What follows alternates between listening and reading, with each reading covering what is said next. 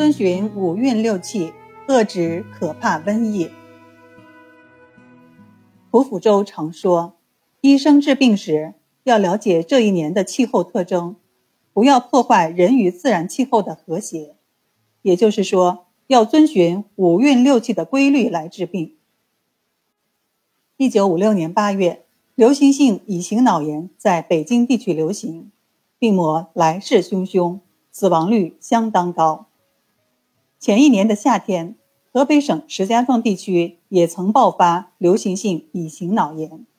当时卫生部紧急调兵遣将，连发两道金牌，派出以北京医院传染病医院、积水潭医院、北京儿童医院组成的医疗队，星夜前往石家庄，派出协和医院专家和苏联专家小组，火速赶往石家庄。然而，疫情并未能遏制。周恩来总理指示让中医想想办法。卫生部立即发出第三道金牌：中医驰援石家庄。中医按照清热解毒养阴的思路，采用中药白虎汤，取得显效。不到十天，死亡人数大大降低。那么，既然北京也是流行性乙型脑炎，各医院。就照搬石家庄的经验，施以中药白虎汤。不料去年立竿见影的治法，这次却毫不见效，病魔肆虐，患者急剧增加。时间就是生命，卫生部火速点将，由中西医著名专家组成工作组。作为专家组组长，胡福州审时度势，提出了独特的见解。他认为。用温病治疗原则治乙脑正确无误，石家庄治疗乙脑的经验是很宝贵的。关键在于要具体问题具体分析，辨证施治。